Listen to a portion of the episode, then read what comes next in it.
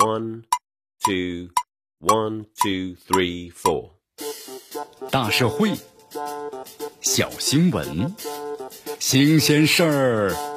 天天说。朋友们，你们好，这里是天天说事儿，我是江南。根据报道啊，在二零一七年的七月二十八日，李春来呢和天山公司签订了劳动合同，同时于二零一七年的七月三十一日被派到了青城公司去工作。不过呢，在上班的第一天呢，李春来不想干了，就交了辞职的申请。结果呢，该员工回家途中啊，遭遇到了交通事故，死亡了。法院呢依法认定这员工啊属于是工伤。有人就认为，都辞职了还算是工伤啊？这是不是对职工太好了，对企业太苛刻了呢？有这种思考，对社会公众更好的认知劳动法的性质，其实有十分重要的作用，也是咱们公众啊朴素的正义观的体现。那么，更是咱们社会呢公众法律意识不断提升的表现。不过，任何的思考离开特定的案件事实，会发生一些偏颇。如果我们把目光啊仅仅是定位于辞职之后呢被车撞还被认定为工伤这个问题上，咱们就很难得出啊本案处理存在问题的结论。但是本案的特殊之处呢，一方面是在于其上班当天就辞职，那么另一方面体现在回家的途中啊遇到了车祸。其一就是关于上班当天就辞职的问题，这员工辞职呢是劳动者的自由，不论是上班第一天或者是第几天，都不影响呢这劳动者和用人单位的关系。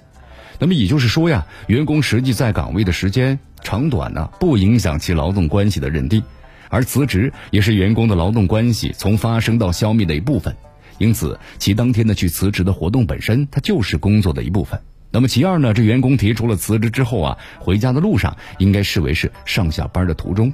这员工的活动是不是属于上下班？要关键的看其本人是不是在从事啊工作的过程中。如果其辞职之后第二天再到单位去看看，非因任何工作关系，那么其去或者是返都和工作没有任何的关系。在这种情况之下，肯定不能够被认定是上下班的途中。但是本案之中呢，这员工从用工单位辞职的当天到公司的行为，应该视为是上班，而上班下班呢是物理上必然要经过的部分，所以其办理完辞职回家的行为，应该是属于下班。那么这种认定呢是符合工伤保险条例的有关的规定。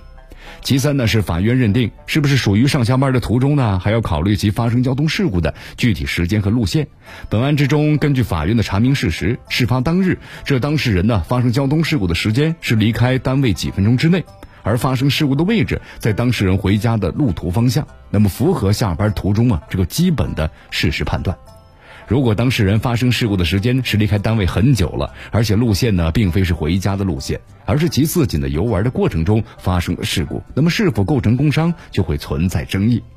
所以啊，这回归案件的本身，要综合观察、综合认识。这法院呢，综合全案的证据，最终认定本案当事人属于是工伤，其认定事实和适用法律呢都是正确的。同时，本案呢还向咱们反馈了一个信息，那就是工伤保险制度对劳动者具有呢保护倾向的立法目的与价值。